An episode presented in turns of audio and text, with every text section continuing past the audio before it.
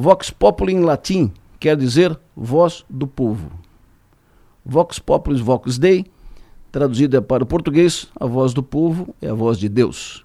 Expressão, origem bastante antiga.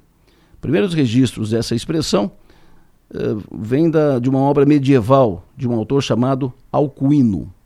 De qualquer forma, por aqui ou por ali, hoje ou ontem, o dito é que o que for expressado pela população, por sua maioria, deve ser respeitado. E quando a manifestação se aproxima de 100%, ignorar ou contrariar só por teimosia ou por interesses outros. Porque, convenhamos, é o mesmo que remar contra a maré.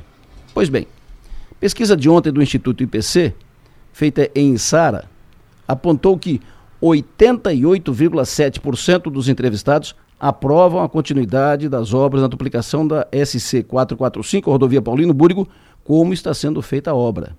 Repito, 88,7%.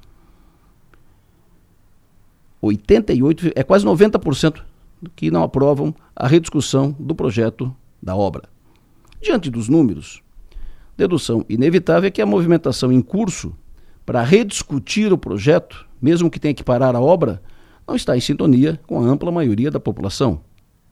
Mesmo assim, uma audiência pública a ser feita pela Assembleia Legislativa continua marcada para quinta-feira para rediscutir o projeto. Então, se 88,7% da população aprova a obra assim como está sendo feita e não aprova mexer na obra e nem mexer no projeto, a quem interessa insistir nisso? Mesmo que tenha que parar a obra. Com quem está falando quem insiste nisso? Quais os interesses que motivam quem está insistindo nisso? Pense nisso e vamos em frente.